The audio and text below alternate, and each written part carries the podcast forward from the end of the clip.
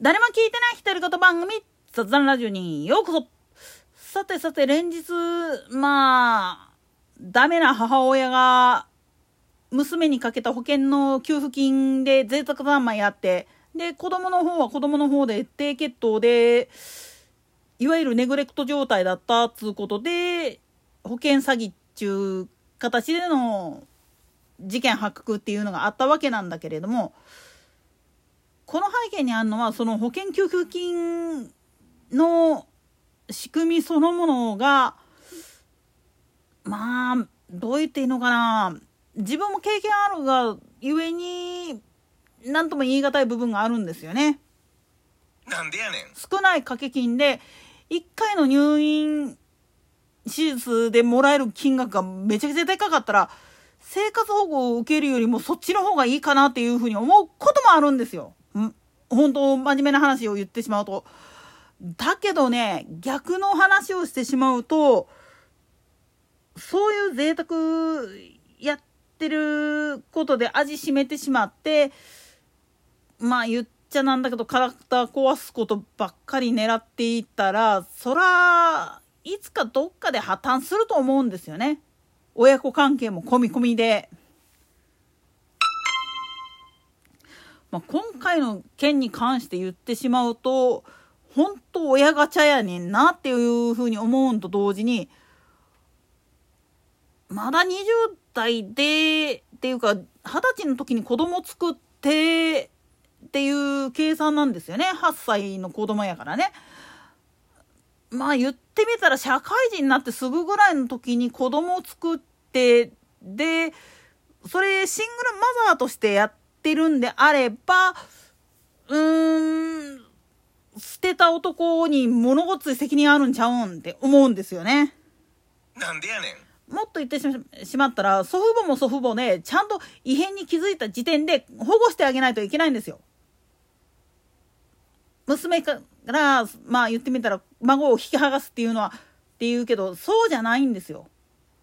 自分の子供をきちっと叱りつけることができるのは、自分以外誰がおるねんっていう話なんですよ。もっと言ったら自分の孫を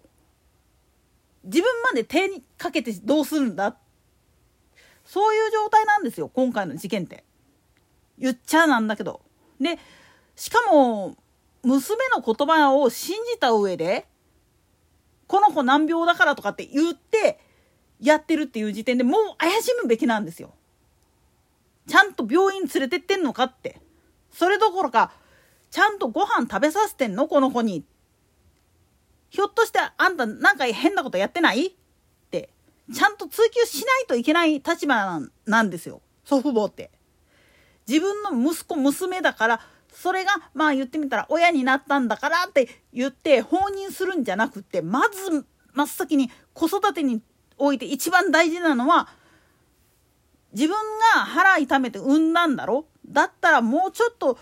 まあ言ってみればその子に対してお金で見るんじゃなくて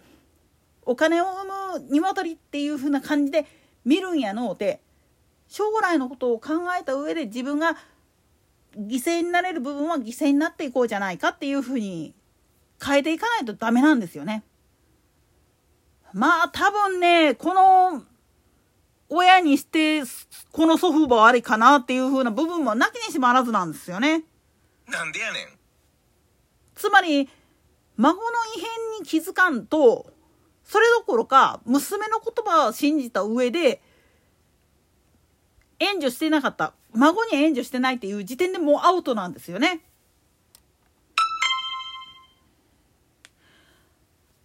いわゆる息子娘が孫を殺すな、殺して自分たちはすっげえ楽しみにしていた孫の成長を楽しみにしてたのにっ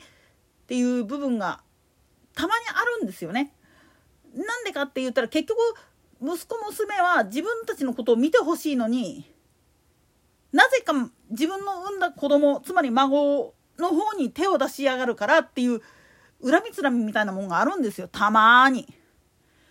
おいらもねまあぶっちゃけ論で言ってしまうとばあちゃんがねマジ手出しすぎてやなっていう部分があって。おいら自身はねそれがね鬱陶しゅうってたまらんかったことがあるんですよ。なんでやねん申し訳ないんだけどばあちゃんやじいちゃんにはまあじいちゃんはともかくとしてもう生まれてすぐぐらいに亡くなりはったからねあれはちょっとともかくとしてばあちゃんに関してはマジでまあ言ってみると感謝してる部分もあるんだけれども頼む俺おいら自身はおかんとかおとんとか一緒にいたのになんであんたやねんっていう部分があるわけなんですよ。もちろんそれは理由があってこの年になったからこそ分かるんだけれども20代で子供を産むっていうことはまだまだ遊びたいのに遊べないっていう状態なんですよね。でもね正直な話を言ってしまうと今晩婚化してるよね20代後半ぐらいで結婚して30代で子供産んで下手こいたらもう本当に40前半ぐらいでっていう人もいると思うんですよね。まあおいらは結局ねまあ家系図から見た時にいろいろちょっと問題がありそうだったからっつうのと結婚っていうのをやったって幸せには絶対なれんだろうなと思ったがために晩婚化してしまって子供作ることをやめちゃったっていう部分があるんだけれどもなんでやねんなんだけれどもやっぱり子供を産んで育てるっていうことに関してはやっぱり何らかの公的機関の支援が必要であるもしくは祖父母父方母方関係なしで協力してもらう必要性がどっかにあるはずなんですよ。ただその父母祖父母の方がねまあ言ってみるとお金にえげつない態度取ったりするような人であったりするとやっぱ親ガチャになっちゃうんじゃないかなっていう部分があってだからね本当にね今後ねこの8歳の女の子将来的にね多分お母さんを恨んだりすると思いますよ。で祖父母に対しても絶対にもう家族としての縁切りたいってどっかで願ってしまうと思いますよ。あんだけのことをやったんだから。それでもやっぱり自分の親として認めてあげてる部分があってのっていうんである以上はうんっていうところはあるんだけれどもそこはやっぱり行政として厳しくパツンって縁を切りなさいっていうふうに言わないといけないのかもしれないんですよね。子供の虐待っていうのは結局親世代もっと言ったら子育て世代の人間が子供のことをどういうふうに思ってるかっていうので決まってくると思うんです。特に、まあ、言葉は悪いけれども底辺な人間っていうのはちょっとお金が入るだけでちょっと地位を得るだけでもうマウント取りたがるんですよね。それがその相手が自分の子供であろうが自分より後に入ってきた連中であろう関係なくねでもマウント取ったところで自分はそれでいいかもしんないけど後が続かなくなるよそうなったら自分負担でかなるだけやでっていうの分からないんやろうなって思うんですよね。だからこそねやっぱり目の前のお金に目くらんだ上でそんなことをやり続けていたっていうのも不幸やし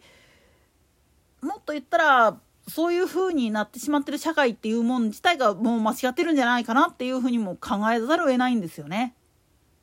子供のことを考えるんであればもう少し大人が大人になることを学ばなきゃ。といったところで今回はここまで。それでは次回の更新までごきげんよう。